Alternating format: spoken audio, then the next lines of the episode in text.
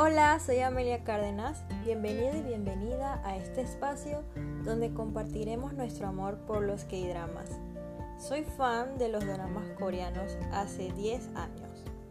Igual si nunca has visto un K-drama o no sabes qué es, en este podcast hablaré un poco sobre qué es un drama, por qué son tan adictivos y además algunas curiosidades sobre los dramas más reconocidos.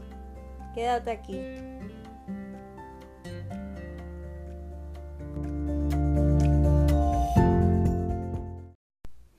Actualmente la ola coreana está muy de moda y Panamá no se ha quedado por fuera.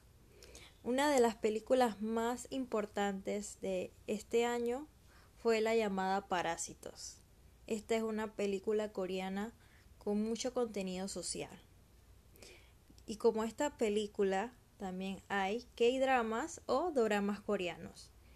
Los doramas coreanos que son, eh, son una serie de Corea del Sur que siempre están divididos eh, por 16 episodios. Son historias que te conectan con los personajes, con las, los lugares donde filman, la música de esas series, los actores y todo lo que hace que tú te transportes a otro mundo y te alejes un poco de la realidad.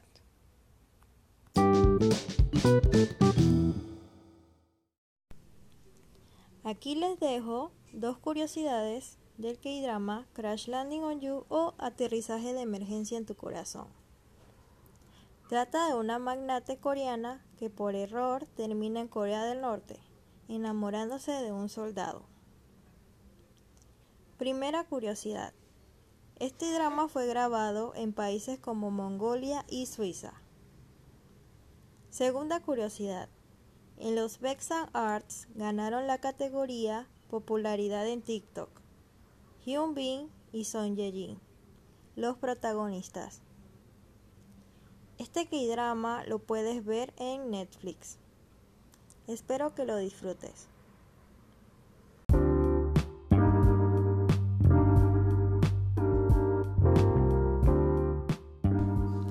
Y ya para terminar este primer podcast, quería dejarte con esa semillita de querer probar o ver una serie diferente de otra cultura, de otro continente, donde puedes aprender muchas cosas y sobre todo soñar y soñar. Creo que es algo de lo que más me gusta, ya que te da positivismo de seguir adelante con tu vida, vivir feliz y sobre todo que mientras estemos vivos es lo que cuenta. Cada vez que respiremos valdrá la pena.